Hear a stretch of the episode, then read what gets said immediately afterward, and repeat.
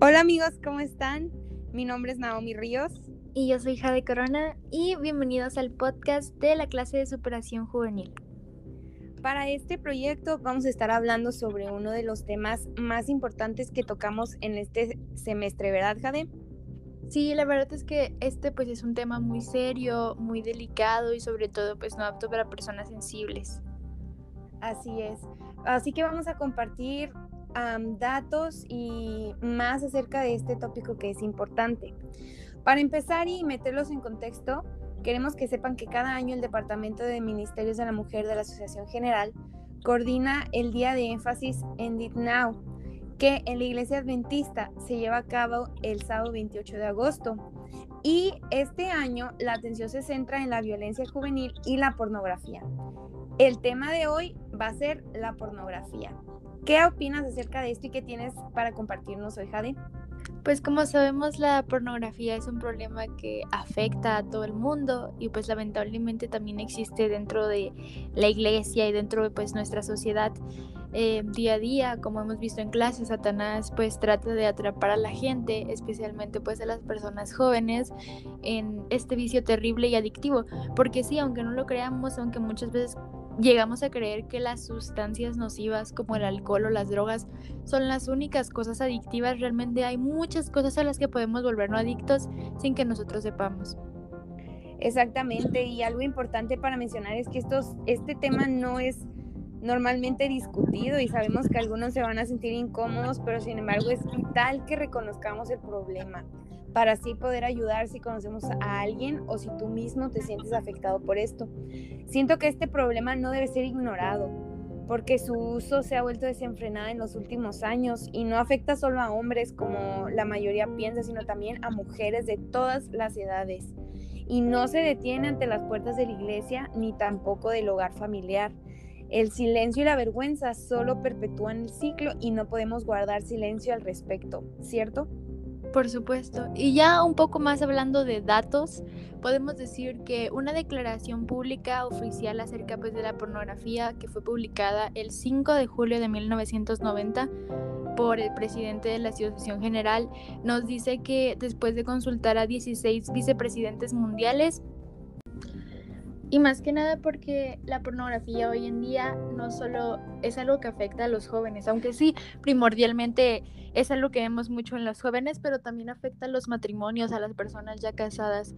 Más que nada porque esta adicción empezó pues en la juventud y pudo llegar a continuar hasta una relación marital y esto pues la destruye en gran manera, corrompe el propósito divino de un matrimonio y hace que pues prácticamente la relación pueda terminar.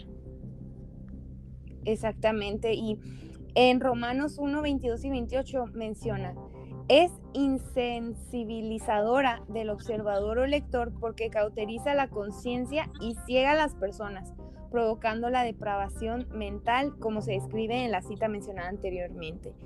Em, siento que es algo que es muy explotador, que es abusivo y que es contraria a la regla de oro que Dios nos ha dado que insiste en que uno trate a los demás como desea ser tratado, que menciona Mateo 7, 12. Particularmente ofensiva es la pornografía infantil. Jesús dijo que pues ahora sí que eso sería un pecado, ¿no? Que Él siempre quiere lo mejor para nosotros y ahí estaríamos pecando.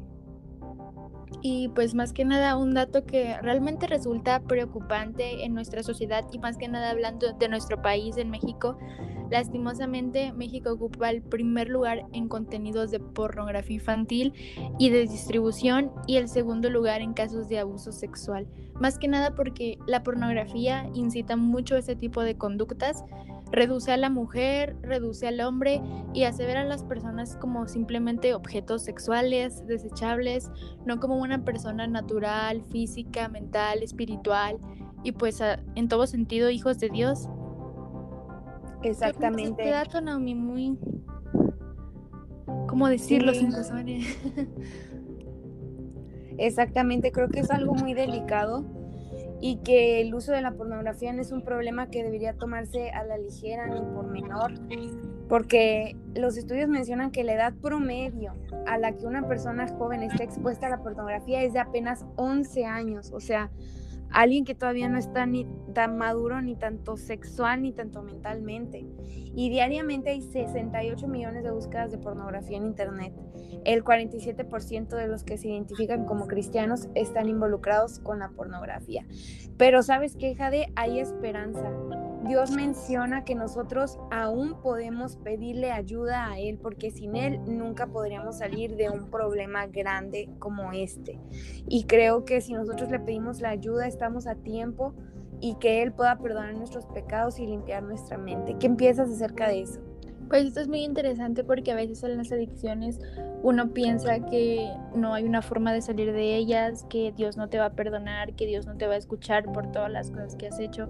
Pero pues como tú dices, Dios siempre va a entender que somos humanos, pecamos todos los días y a pesar de todo esto, Él nos va a ayudar y nos va a dar la fortaleza para poder salir de este tipo de problemas con su ayuda y pues manteniendo una buena comunión con Él.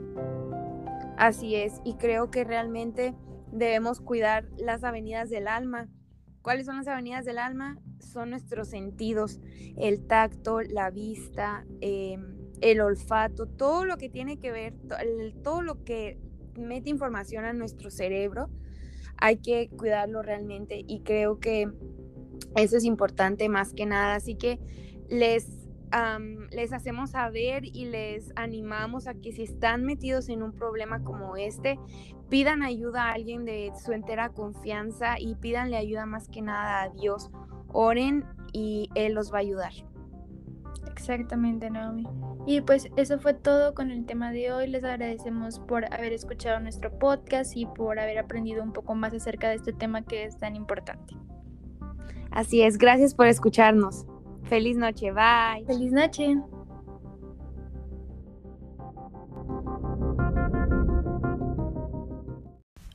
Hola, hola, bienvenidos a otro capítulo de Escuchando al Planeta, nuestro podcast que nos ayuda a tener consejos y a saber un poco más acerca de información ecológica. Yo soy Jade y unos momentos después nos acompañará Naomi. El tema del que hablaremos el día de hoy será factores bióticos y abióticos. Y pues empecemos. Un ecosistema está compuesto por los factores bióticos y abióticos, propios pues según la zona determinada. Además, también está compuesto por las interacciones que hay entre ellos. Los factores bióticos pues hacen referencia al conjunto de seres vivos y a las relaciones que, como dije anteriormente, se guardan entre ellos. Comúnmente pues uno dice factores bióticos y a lo mejor no viene mucho a la mente, pero otras personas dicen, bueno, la fauna y la flora aunque debemos recordar que a esta categoría también pertenecen los microorganismos. Así que exactamente, pues, ¿qué son o cuáles son los factores bióticos? Bueno, para decirlo de una manera más clara, son todos los organismos vivos, ya sean los animales, las plantas, los hongos, las bacterias y pues todo tipo de microorganismos que podemos encontrar en los diferentes reinos de la naturaleza. Ahora pasándonos un poco más al área de las características de los factores bióticos, podemos encontrar que son aquellos que tienen vida y que normalmente se refieren a la flora y a la fauna, sus formas de vida y sus relaciones, tienen un comportamiento específico y preceptan adaptaciones para sobrevivir en el medio en que viven, eh, también que los seres vivos compiten por alimento, el espacio y los recursos, y por último cuentan con estrategias de reproducción. Bueno, eso fue un poquito de información acerca de los factores bióticos y ahora pasamos con Naomi.